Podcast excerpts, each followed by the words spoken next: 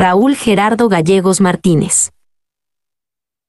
Ilustraciones, Leslie Jara Ávila. 94. Derechos reservados editorial Tres Grapas. Guadalajara, Jalisco, México 2022. El maestro pescador. Era un pescador. Que estaba viejo y cansado, su caminar era lento, y su visión de las cosas eran realmente vacilantes. Bajo esta singularidad. Vivía en un pueblito, en tierra firme, allá en el Polo Norte y era conocido como el maestro pescador.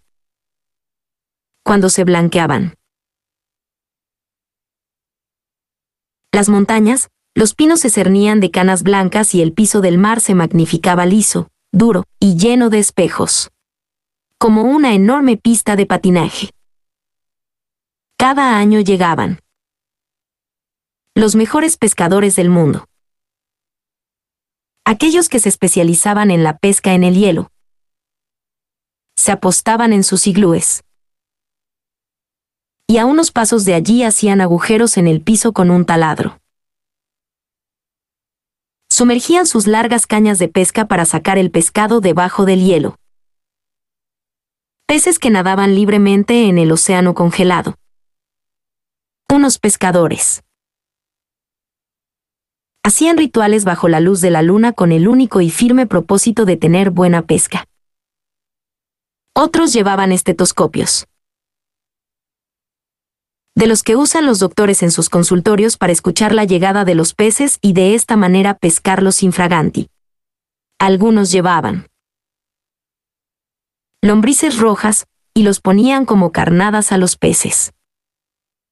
Había mineros, los cuales detonaban cargas de dinamita. Todos tenían muchas técnicas,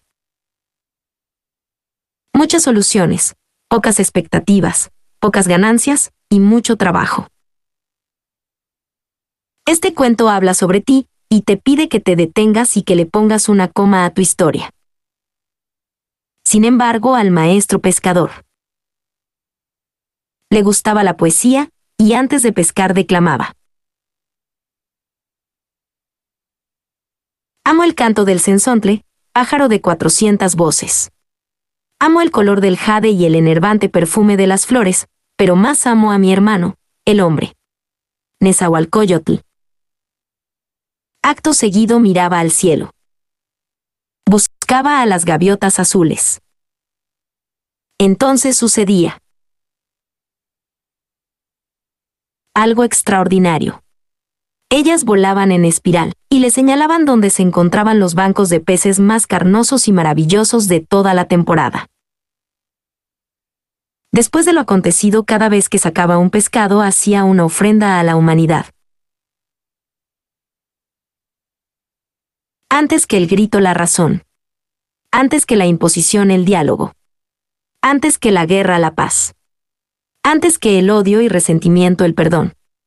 Antes que el absolutismo la certeza. Antes que la esclavitud el amor.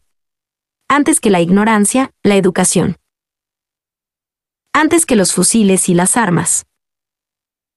Las bellas artes. Antes que el ofuscamiento, la humanización. Y antes que todo, los niños. Cada vez que decía esto, el maestro pescador repartía los pescados de la siguiente manera. Tres eran para las gaviotas azules y solo uno era para él.